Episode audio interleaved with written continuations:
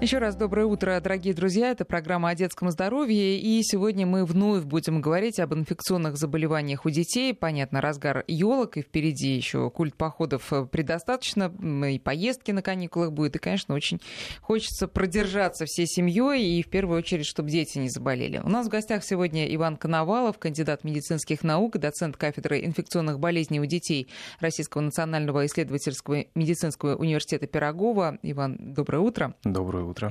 Ну, э, да, да, друзья, конечно, ваши вопросы приветствуются. СМСки 5533, номер в начале сообщения слова «Вести», наш WhatsApp и Viber 903 170 6363. Давайте общие рекомендации потом, а начать хотелось бы все-таки вот с одного заголовка этой недели, который, кажется, на самом деле далек от истины. Заголовок такой. Корь пошла по России, но мне кажется, что она давным-давно большими шагами идет уже несколько лет, и шаги все быстрее и, и все больше. Так ли это? Действительно так. А, буквально пару моментов освежить. Корь самая заразная из всех инфекций, которые на данный момент существуют, и пока все не привитые не переболеют, в общем-то, болеть продолжат. Так как у нас поколение выросших из 90-х зачастую сами не знают, были они привиты или нет, и даже у многих есть липовые справки о том, что они когда-то якобы прививались, никто не обследуется. И это касается не только России, но и стран СНГ, из которых у нас существует достаточно большая миграция. А, соответственно, все они болеют. И на данный момент корь – это не болезнь детей, несмотря на название нашей передачи, а это болезнь всех тех, кто не имеет от нее, от кори иммунитета. Извините, а вот я э, помню, что когда я со своим сыном должна была лечь в больницу там, на плановое обследование, э, мне сказали, есть 35 лет? Сейчас открою страшную тайну, сколько же мне лет на самом деле. Я сказала, есть. А мне сказали, тогда вам не нужны никакие справки, никакие прививки от кори что после 35 уже нет риска заболеть? Дело в том, что до э, вот этой настоящей эпидемической ситуации действительно существовало правило, что лица старше 35 лет в плановом порядке от кори не прививают, если нет повышенной угрозы. Как только эта угроза появилась, естественно, этот возраст сразу подняли до 55, хотя, откровенно говоря, существуют изредка люди, которые и в таком возрасте корь по какой-то причине не перенесли, ну, связано это с чем? Мы все живем, скажем так, достаточно открытом социуме, и, соответственно, и человек... кучном, кучном да, таком, да. да, и постоянно перемещаемся из одной группы в другую. Соответственно, статистически э, до э, периода выраженного подъема заболеваемости корью один человек не мог просто-напросто 35 лет подряд жить и не встретиться с этим вирусом. Так как э, заболеваемость до примерно середины 2000-х в России была достаточно невысокой, то этот момент действительно работал. Ну, дело в том, что вакцинация в плановом порядке связана, конечно, и с организационными мероприятиями, и финансовыми. Поэтому вот такой условный порог был э, выставлен. Э, тогда как при повышении заболеваемости, конечно, все это было пересмотрено, и сейчас прививают и в 35 тоже, конечно. Угу. А вот э, я как раз про статистику тоже хотела бы поговорить. У меня вот тут э, нашлись такие цифры. Значит, э, этот год э, один из самых э, таки, таких серьезных по количеству заболевших. Вот за 10 месяцев их 4126 по России. В прошлом году было 2538, а в 2017 году в три с половиной раза меньше, чем значит, в 18 Ну, точных цифр нет, но, в общем, существенно меньше, меньше, получается, тысячи человек. Но есть еще один график, который показывает, что в 2014 году тоже было очень много, было больше, было почти 5 тысяч в России. Но почему-то в 2015 сразу меньше тысячи. Вот этот вот скачок, почему так э, резко вниз, а теперь опять резко вверх? Ну, давайте не забывать основные факторы вообще, которые влияют на эти показатели. Дело в том, что вы э, описываете официальную статистику, mm-hmm. То есть это люди, которые не просто заболели, они еще и обратились за медицинской помощью, и у них корь была лабораторно подтверждена, то есть не просто клинически. Это первый момент. Второй момент, конечно, выявляемость – это всегда некая верхушка айсберга инфекционных болезней, потому что если речь идет о стертых формах или атипичных формах кори, то в ряде случаев она просто не диагностируется. И тогда источник инфекции для другого человека, который болеет уже типичной корью, у которого ставят этот диагноз, в общем-то, этот источник первичный может быть даже не распознан. Это второй момент. И третье, конечно, что все же мы говорим о коре, ну, скажем, на стадии элиминации. То есть мы планируем все же избавиться от этой инфекции и считаем, что охват вакцинации в Российской Федерации против кори достаточно неплохой, и поэтому, несмотря на гигантские тысячи, да, казалось бы, в абсолютных показателях это достаточно много, если мы посмотрим на общее население нашей страны, то, в общем, получится не так уж и много. И вот э, на этапе уже э, как бы избавления от той или иной инфекции, вот такие подъемы заболеваемости, они так или иначе, э, это естественное течение инфекционного процесса в условиях практически повальной вакцинации. И дело в том, что эта заболеваемость, опять-таки, подразделяется на те случаи, которые возникли внутри страны, это уже доказанный факт. Корь, она именно гуляет по России, то есть источники инфекции это не э, завозные угу. случаи. И второе, это тоже достаточно массовое явление, это завоз кори, в общем-то, из близлежащих или даже отдаленных э, регионов нашей планеты. И э, приезжие с корью тоже входят вот в это число? Естественно, все то, что было зарегистрировано на территории Российской Федерации, подлежит учету и попадает в статистику. Хорошо, но а, значит, получается, что часть это приезжие, а часть это непривитые. Или можно заразиться повторно, даже если человек привит. Ну, собственно, я спрашиваю, несмотря на то, что я и читала вот в одной из статей, просто конкретный пример, что да, у человека была прививка, девочки была прививка, она заболела, заразила своего брата, у которого тоже была прививка, старшего брата, там ему было, не знаю, по 20 лет.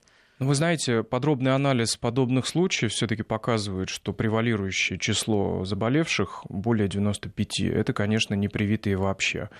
А, дело в том, что прививка от кори – это одна из наиболее эффективных. Она по своим свойствам, неважно, зарубежного или отечественного производства, является живой ослабленной. Таким образом, даже после первичного введения а, примерный процент тех, кто имеет уже стойкий иммунитет, достигает 90%. То есть 9 из 10 уже болеть не будут.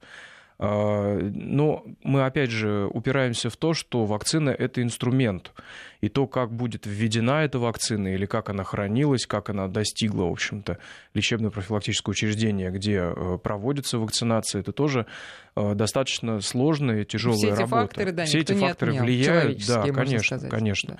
Да. То есть, например, даже срок годности вакцины, потому что живая вирусная вакцина может напрямую зависеть от того, как какая, какой она свежести условно. Понятно. Ну а если вакцина хорошая, а э, человек, ну, в принципе, такой склонный к болезням с ослабленным иммунитетом, может он повторно заболеть? Если вот прям вакцина была отличная. Ну, сложно сказать по поводу понятия ослабленный иммунитет, потому что если мы говорим, например, о таких группах пациентов, как иммунодефицитные, да, допустим, с онкологией или получающие какую-то химиотерапию или например, э, переливание крови.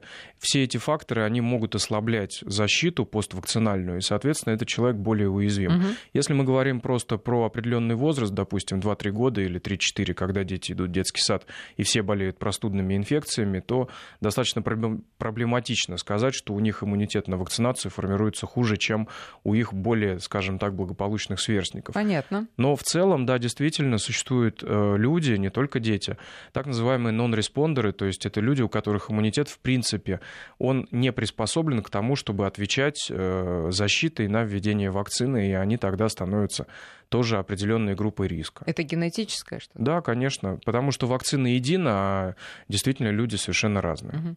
Когда делать эту прививку, вот опять же, учитывая, что вы сказали про детский сад, там все болеют по кругу, как известно.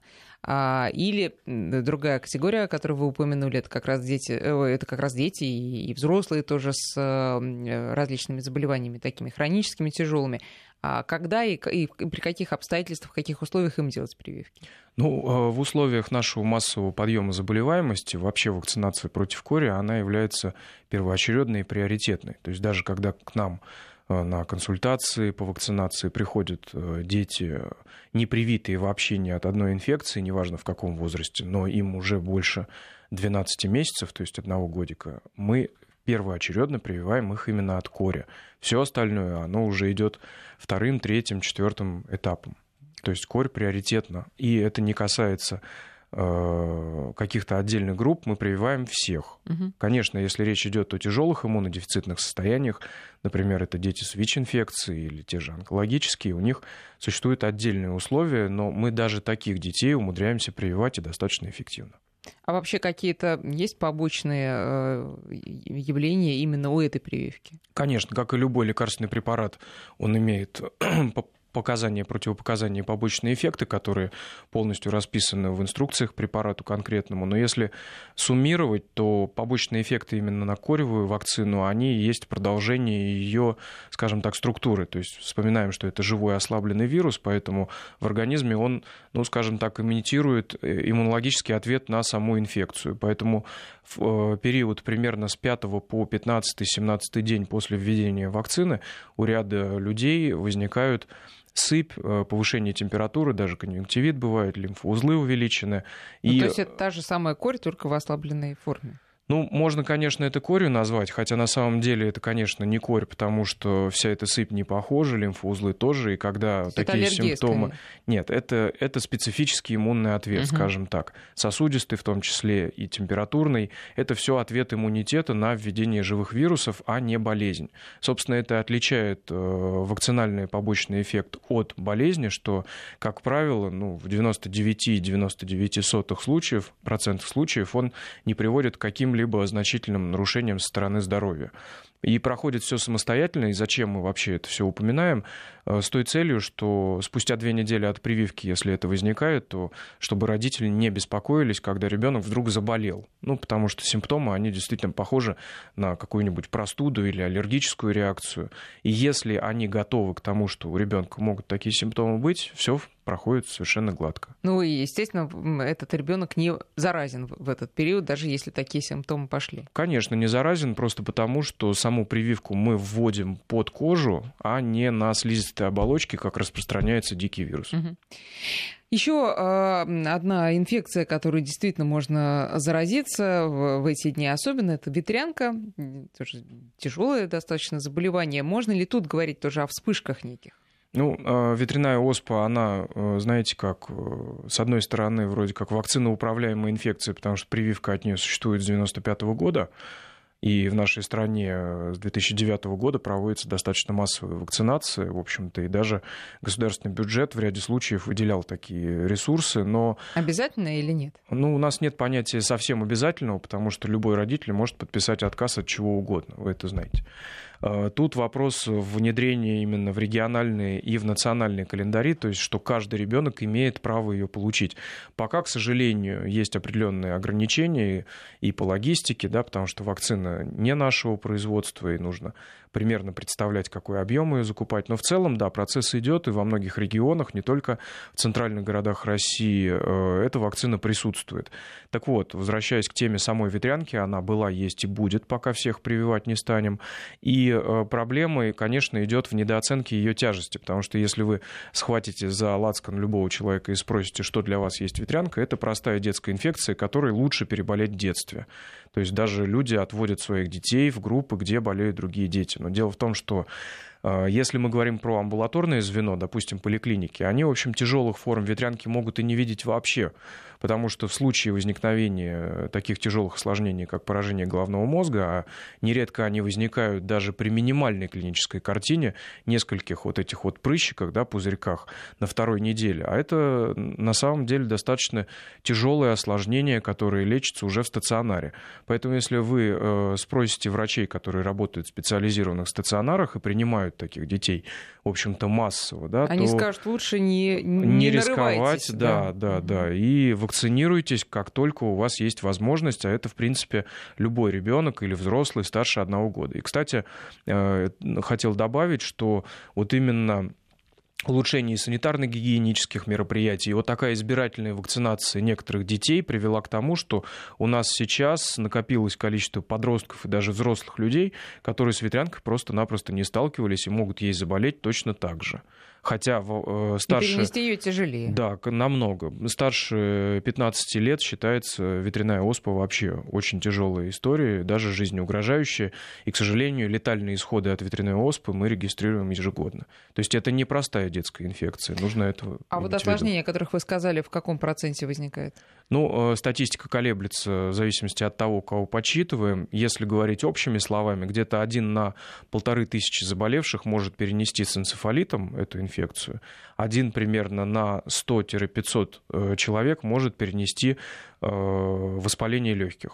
Тоже нередкая ситуация с ветряной оспой. Некоторые переносят более редкие Э, осложнения, например, панкреатит, у кого-то воспаляется кожа, э, да, как вторичное инфицирование. Многие помнят, что рубцы остаются на всю жизнь у некоторых людей. То есть э, это не такая простая инфекция, как может показаться. Ну вот по статистике почему-то вот я прочитала именно декабрь-январь месяцы ветрянки, но в целом с января по май, ну, наверное, с декабря, правильно говорить, по май вот большее число случаев. А почему не с сентября? Ведь в сентябре опять все собираются вместе и начинают заражать друг друга. Ну, считается, что и как другие воздушно-капельные инфекции вирусные, а, не только вирусные, но и бактериальные, они, а, скажем так, повышают э, частоту встречаемости именно в а, осенне-зимний, зимне-весенний сезоны, тогда, когда идет перепад температуры, когда облегчается воспалительный процесс в ротоглотке за счет любых вирусных инфекций. То есть, грубо говоря, э, один вирус дает хорошую дорогу для других вирусов и бактерий, в частности для менингококка, например. Вот. И поэтому, когда мы говорим про ветряную оспу как диагноз, нередко встречаем э, сочетанную инфекцию. Ну, просто у большинства ее никто не проверяет, поэтому она остается, в общем нераспознанной. Понятно. Ну, э, я так понимаю, что вот для кори нет специфического лечения, а для ветрянки? Но для ветрянки существуют препараты, которые могут применяться с противовирусной целью, потому что э, вирус, вызывающий ветряную оспу, он относится к группе герпесов. Но э, на самом деле, конечно, большой вопрос, кому требуется назначать эти препараты, потому что они, естественно, тоже абсолютно не безвредны. А, но если мы говорим про среднетяжелые и тяжелые формы там, лечения в стационаре, то, как правило, такие пациенты получают соответствующие препараты противовирусные. Говорить о том, что при любой форме ветрянки тут же нужно назначать противовирусные, достаточно сложно, тем более с учетом того, что, как уже говорили, есть вакцины, и более того, вакцинироваться могут не только в плановом порядке, но и по контакту.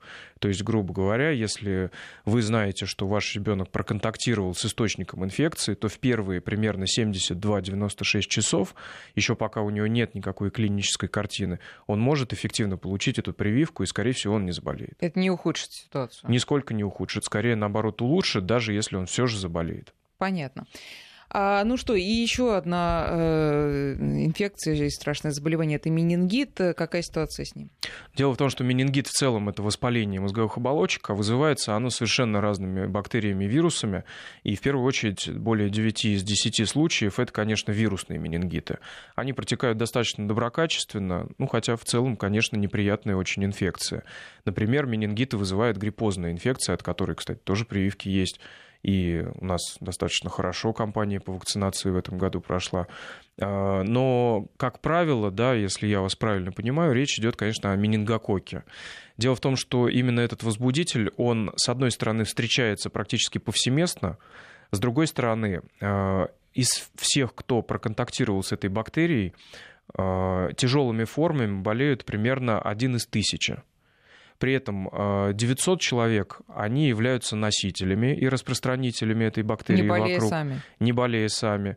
И еще 100 человек болеют, ну, скажем, локализованными формами, то есть не менингитом, не сепсисом, вот тяжелейшие вот эти молниеносные формы, когда даже менингит не успевает развиться. Вот. А, и вот такая статистика, она, с одной стороны, по идее, хорошая, потому что болеют тяжелыми формами не так часто, да? а с другой стороны, это говорит о всеобщей распространенности этой бациллы, бактерии, и, соответственно, люди могут совершенно даже не знать о том, что они являются источниками инфекции для своих родных и близких. Мы, э, когда занимаемся статистическими исследованиями, давно уже, ну не только мы, выяснили, что э, наибольшая частота встречаемости этой инфекции, она среди детей раннего возраста, когда они идут в дошкольное учреждение, и среди подростков, организованные коллективы.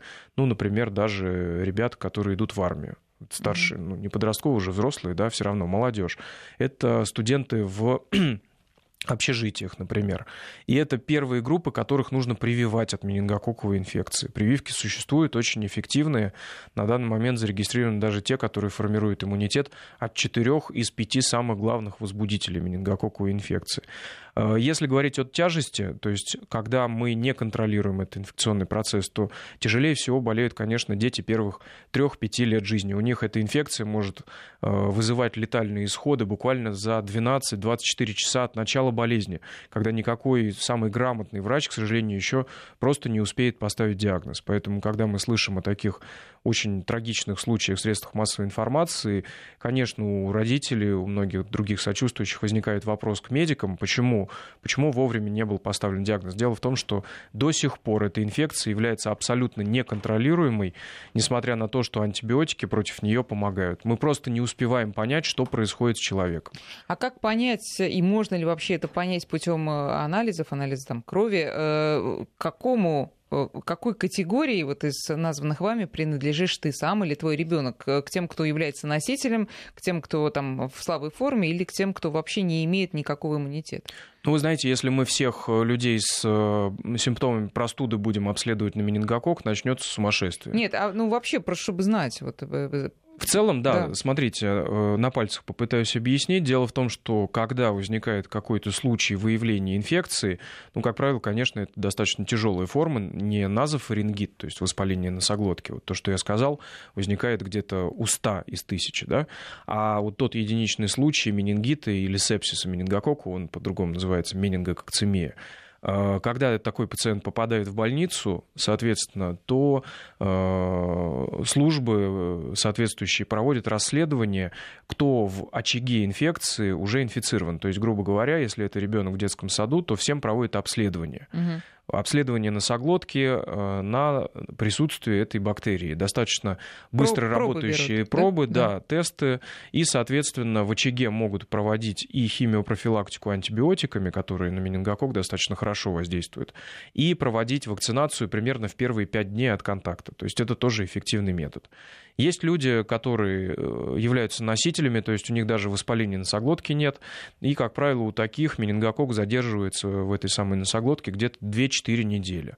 Но у некоторых людей до 6 недель а, может то есть они локальные выделение. носители, они не, не являются постоянно, вот мы ходим да, с этой... Угу. Да, мы переносим, грубо говоря, такой инфекционный процесс без болезни, после чего человек обретает тот или иной иммунитет. Но дело в том, тоже проблема, что иммунитет, он э, специфичен для конкретной серогруппы менингокока, я говорил, их несколько. Соответственно, даже если человек переболеет, он э, не значит, что он не значит, другой, что не, да, да, не отреагирует на другую. Да, да, да, не заболеет другим. Друзья, сейчас мы делаем перерыв на новости. Вы можете задавать Ивану Коновалову свои вопросы. 5533 для ваших смс В начале сообщения пишите слово «Вести». Наш WhatsApp и Viber 903 176 363. У нас в гостях доцент кафедры инфекционных болезней Российского медуниверситета Пирогова Иван Коновалов. И вернемся к разговору через несколько минут. 8 часов и 36 минут в Москве. Мы продолжаем разговор. Сегодня мы говорим об инфекционных болезнях, о том, как от них защититься. В гостях у нас сегодня Иван Коновалов, кандидат медицинских наук, доцент кафедры инфекционных болезней у детей медуниверситета имени Пирогова. Друзья, ваши э, вопросы мы э, принимаем в виде смс на номер 5533. В начале сообщения пишите слово «Вести». И э, еще наш WhatsApp и Viber, конечно, работают 903 176 363 несколько вопросов. Э, во-первых, ну вот может ли человек, переболевший корью, еще раз заболеть корью? Ну, мы уже об этом говорили. Ну, крайне сомнительно вообще. Крайне. Даже если ослаблен иммунитет и все такое. Если Или только... давным-давно делал прививку. Да, ну теоретически, если человек, например, пересадили костный мозг после облучения, да, тогда возможно. Так нет. Если корь была подтверждена лабораторно, то точно мы говорим, больше заболеть не может. Другое дело, раньше корь могли ставить э, симптоматически, то есть по сыпи или по характерной клинической картине без лабораторной расшифровки. И тогда, может быть, это была совершенно не корь, потому что все на откуп того врача, который диагноз ставил. А, э, кстати, пересадили костный мозг, если его же пересадили или если донора? Тут донорский, есть разница? донорский. донорский. А если его собственный? Его собственный, а зачем его пересаживать, не очень понятно. Бывают и такие случаи. Ну, бывают, да, когда собственный костный мозг не тоже... поврежден, да. Да, не поврежден, но мы говорим о том просто, что антитела, да, они таким образом могут уходить, если он получает, по сути... Э, Но все равно после облучения, там понятно, что ослаблен иммунитет, и, может быть, даже какой-то и вот противоопределенной болезни, против иммунитета, э, иммунитет против определенной болезни тоже как бы уже не работает. Ну, э, да, может быть, он уменьшается. Опять же, это все догадки, да, потому что у одного человека будут оставаться. Там не только дело в антителах, еще есть такие клетки памяти. Мы сейчас, наверное, углубляться не будем. Но смысл просто в том, что отдельные категории граждан, если у них возникают вопросы, а может он заболеть корью или не может, э, лучше обращаться к специалисту, а человек практически здоровый, если он был привит два раза, если, или если он болел лабораторно подтвержден, э, диагноз корь, то может этого не бояться. В принципе, любой человек, который даже не помнит, привит он был или болел, может пойти в лабораторию, сдать э, кровь на титр антител к коре. Если они И положительные, выяснить, да. да, ему бояться не а стоит. вы говорите, два раза, корью два раза прививают? Да, прививают по плану два раза, только для того, чтобы второй раз точно обеспечить вот этой вакциной, то есть минимизировать тот самый человеческий или нечеловеческий фактор, о котором мы с вами беседовали. Еще один вопрос. Может ли вакцина от ветрянки обезопасить от последующего заражения герпесом? А я к этому добавлю, может ли герпес а, э, вызвать, э, например, ну вот э, там, герпес буквально самый примитивный от герпеса на губах, как раз вызвать ветрянку у другого человека. Нет, это совершенно разные возбудители, несмотря на то, что группа одна и та же. На данный момент герпесов 8 штук открытых. Ветрянка — это третий тип герпеса. Для примера, четвертый — это Эпштейн-Бар, пятый — цитомегаловирус и так далее и тому подобное. Значит, отвечая на вопрос, э, герпес э, зостер, то есть третий тип, э, ветряночная вакцина, она ну, никаким образом к первому и второму типу, в принципе, напрямую не относится. Угу. Может быть, наш зритель, радиослушатель задавал вопрос по поводу возможного предотвращения опоясывающего герпеса или так называемый зостер инфекции. Действительно так. То есть дело в том, что при естественном течении ветряной оспы, даже при легкой форме, вирус герпес зостер навсегда поселяется у нас в спинном мозге, и, соответственно, уже в будущем при ослаблении иммунитета с возрастом, там, старше 55-60 лет, нередко отмечается реактивация этого вируса, который уже в нас есть. То есть это не новое инфицирование. Соответственно, те, кто прививаются от ветрянки, имеют определенный как бы, шанс того, что у них не произойдет вот этого инфицирования и последующего пожизненного носительства, который может потом реактивироваться. Понятно. Еще один вопрос. Э, наш педиатр, пишет слушатель, говорит, что противовирусных препаратов, кроме как от гриппа и герпеса, не существует. Так ли это? Ну, вообще, это сложный вопрос, что рассматривать противовирусным. Да? Действительно, когда мы говорим про наличие механизма воздействия лекарства на сам вирус, Конечно, мы говорим про противовирусный эффект, но э, есть средства, которые опосредованно воздействуют на вирус, например, э, применяемые при лечении гепатитов, допустим, интерфероны они тоже обладают как бы противовирусным эффектом, хотя э, мы добиваемся этого косвенным путем. Да. да, Тут, наверное, вопрос встает о противовирусных, которые у нас э, широко рекламируются. Там действительно все сложно, потому что скажем, препараты против э, насморка или простуды, их не существует, потому что их великое множество разных, и мы должны задействовать свой собственный иммунитет. Я всегда шутку рассказываю, что вот человек, например, перестал есть мясо, у него возник железодефицит, и это естественным образом влияет на иммунную функцию, то есть иммунодефицит за счет того, что он не ест мясо. Если он вдруг опять начинает есть мясо, у него улучшается состояние иммунитета, и тогда мы можем назвать мясо Э, Противо... да, э, противовирусным, противовирусным да, препаратом, препаратом вот, что не есть правда. А может ли взрослый, еще один вопрос из Ростовской области, после контакта с ребенком, заболевшим ветрянкой, быть переносчиком этого вируса, хотя в детстве сам он болел?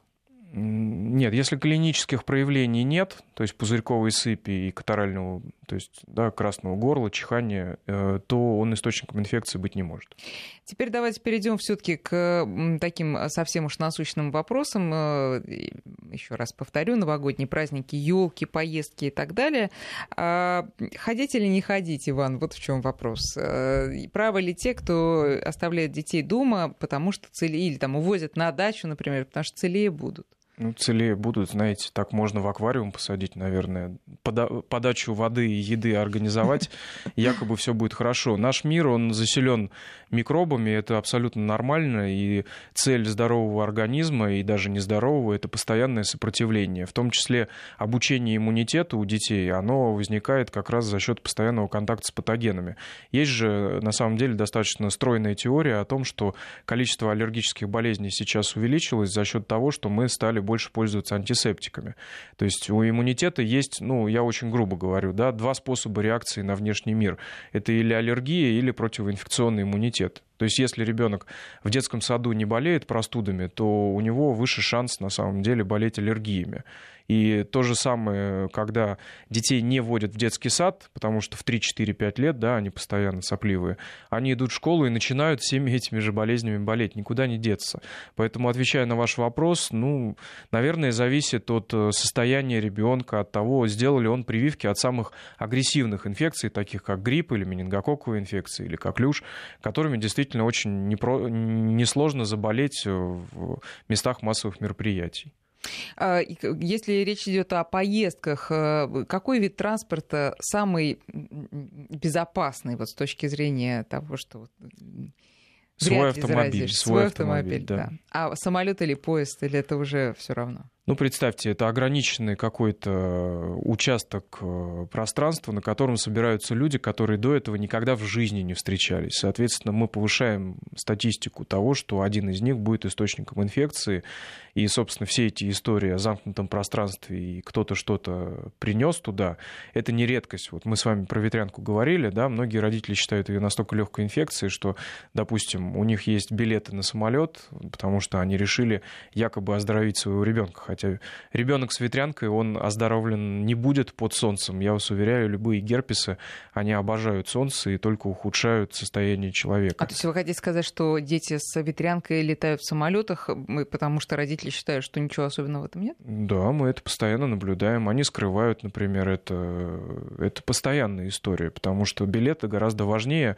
Они были куплены, допустим, за полгода без возможности, без mm-hmm. возможности сдачи. Ну, это в какой-то степени характеризует, конечно, конечно, отношение не только к своему ребенку, но и к другим.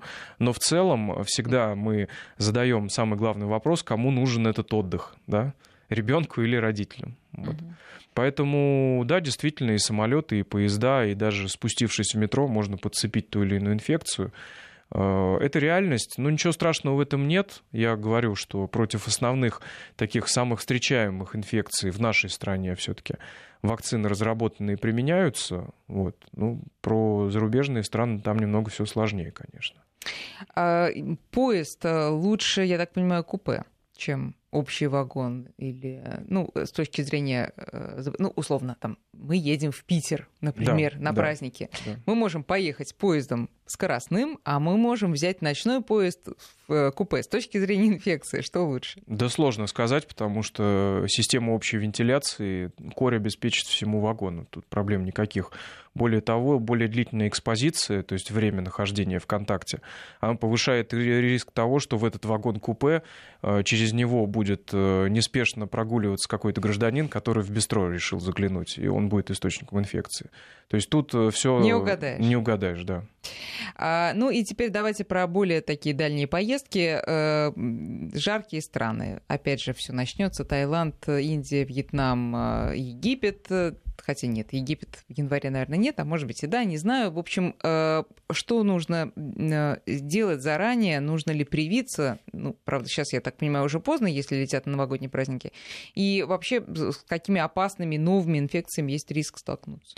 Ну, новых особо никаких нет. Есть старые, просто о которых не знают те, кто очень любит эти страны. Да?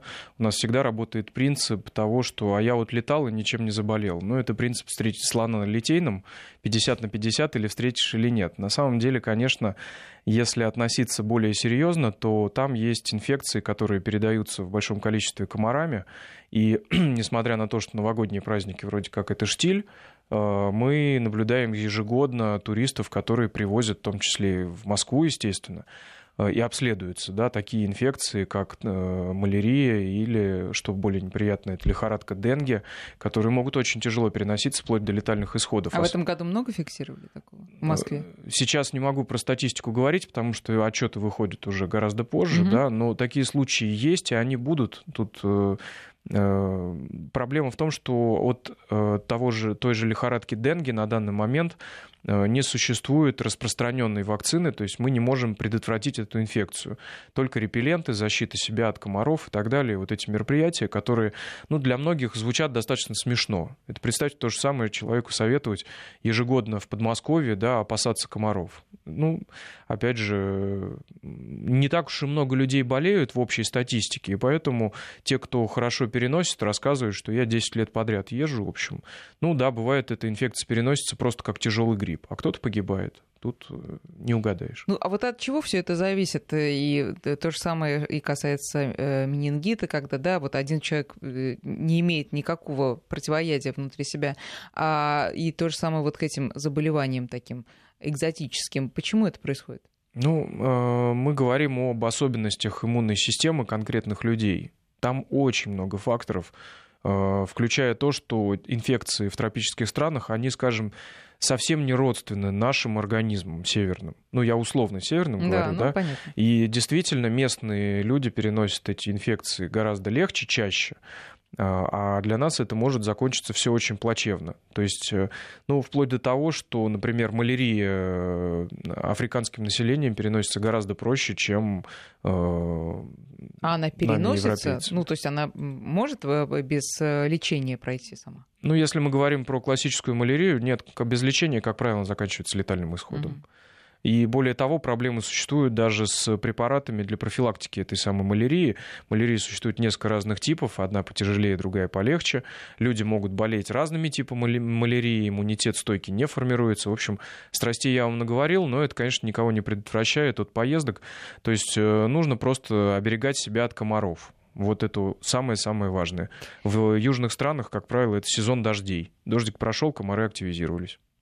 А, из Самарской области нам сообщают слушатели, мы переболели Коксаки. Ну, действительно, это, по-моему, года два назад э, была история с Коксаки. Я так понимаю, что она улеглась.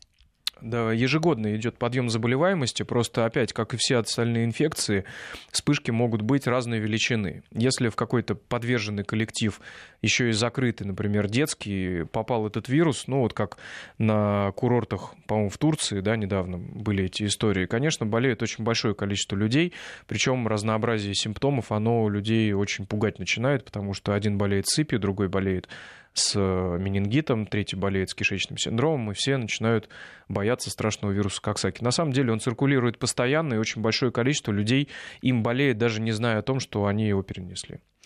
А, если подводить итоги этого года, а, что-то ну, вот испугало вас лично? Может быть, какие-то новые там вирусы, новые заболевания появились или новые... Ну, про кори мы уже сказали, действительно, ее масштабы сейчас пугают, но вот, может быть, что-то, так сказать, новое, неожиданное произошло? А, конкретно в этом году вот принципиально нового, наверное, ничего, но у нас есть несколько таких глобальных проблем. В первую очередь, это то, что коклюшем стали болеть подростки и взрослые люди, и часто Коклюш тоже считается недооцененной инфекцией, то есть длительно кашляющие люди.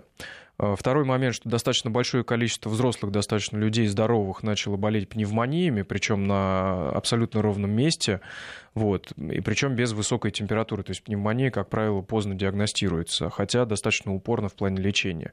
Третий момент – это, наверное, э, все-таки ежегодная проблема гриппа, особенно у э, лиц с хронической патологией и у беременных. Грипп – это крайне тяжелая инфекция. И э, про менингококк вот мы поговорили. В последние годы, к сожалению, отмечается увеличение доли такого серогруппы э, W135. Это очень опасная группа, которая может вызывать молниеносное течение инфекции. И вот раньше, ну, как бы территория нашей страны для этой конкретной серогруппы была не очень характерна, а вот в последние годы она все больше и больше набирает оборот.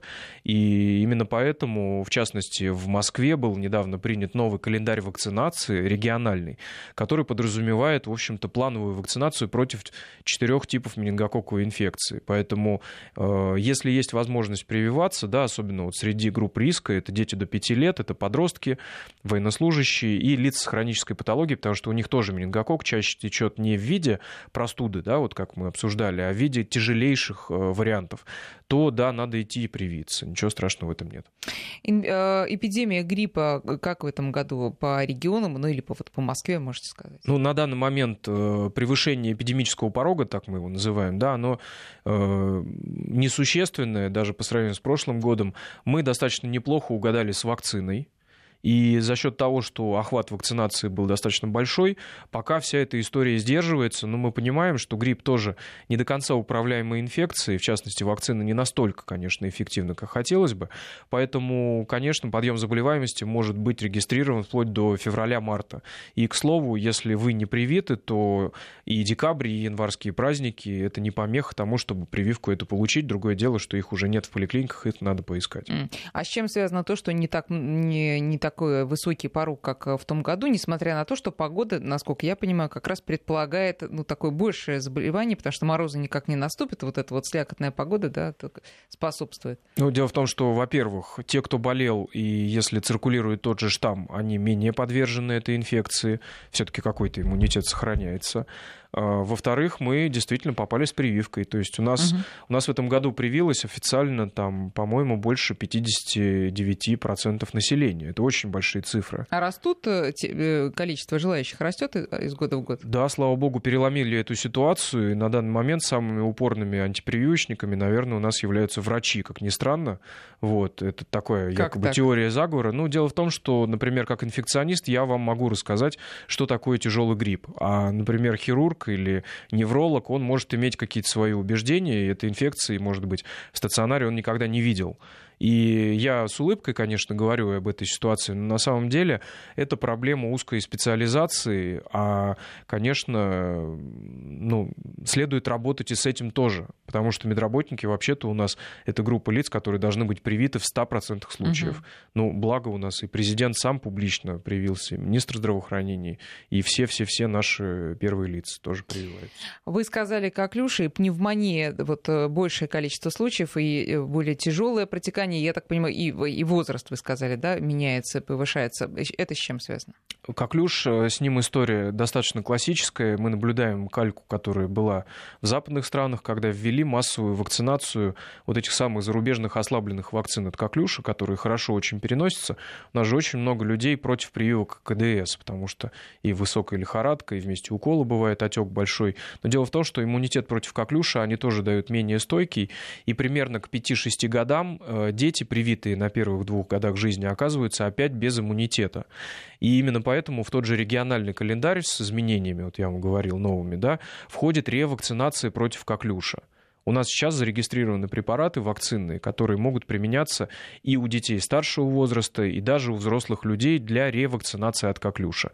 Очень часто 20-летние болеют коклюшем, у них он протекает не так характерно, как э, у маленьких детей, вот с этим надрывным кашлем. Тем не менее, люди кашляют по 2, 3, 6 месяцев подряд. И в том числе являются источником инфекции для новорожденных, для которых коклюш еще до прививок да, является жизнеугрожающим.